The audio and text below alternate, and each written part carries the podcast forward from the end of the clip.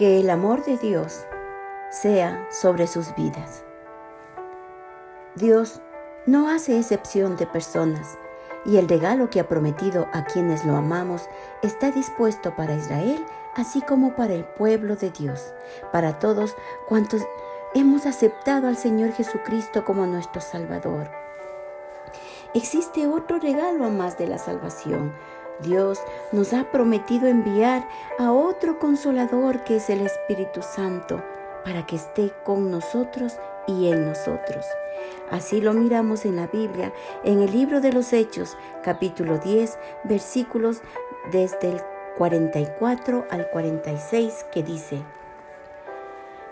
Mientras aún hablaba Pedro estas palabras, el Espíritu Santo cayó sobre todos los que oían el discurso, y los fieles de la circuncisión que habían venido con Pedro se quedaron atónitos de que también sobre los gentiles se derramase el don del Espíritu Santo, porque los oían que hablaban en lenguas y que magnificaban a Dios.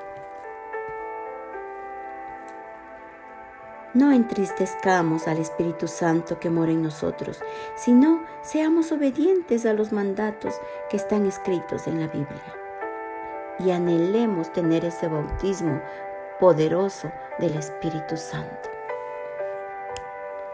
Querido Dios, gracias por tu amor, porque de ti solamente hemos recibido buenas dádivas.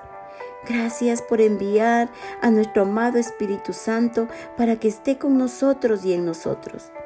Anhelamos ese bautismo en el Espíritu Santo para nuestras vidas también, porque queremos tener el poder para predicar tu palabra y dar a conocer al mundo entero que tú eres bueno y para siempre es tu misericordia. Amén.